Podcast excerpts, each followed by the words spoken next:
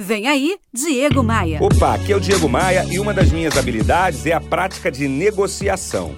Eu viajo o Brasil inteiro ministrando palestras e treinamentos para times dos mais variados ramos, da empresa pequena à empresa grande. E esse tema, negociação, é sempre muito solicitado. Esse mês mesmo, eu estou ministrando diversas turmas do meu curso Negociação de Alto Impacto em diversas capitais brasileiras. O principal erro, muito comum para a maioria das pessoas, é achar que uma negociação é uma espécie de guerra, onde um dos lados precisa sempre sair vitorioso e o outro, consequentemente, derrotado. E, e isso é um tremendo erro, uma tremenda idiotice.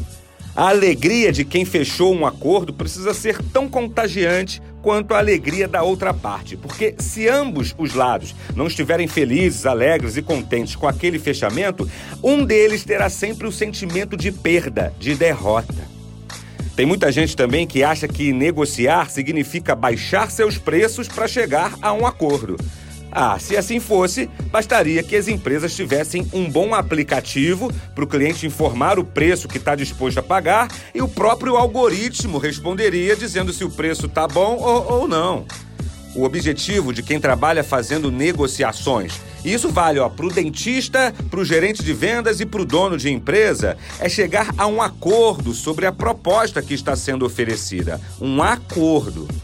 O foco das atenções deve estar na solução que seu produto ou serviço proporciona. E esse é o ponto-chave das negociações e não o preço daquilo que você vende. Negociação está mais para relacionamento do que para uma guerra. E o dia que você compreender a essência disso, os seus resultados serão muito melhores. A palavra do dia? Aprender.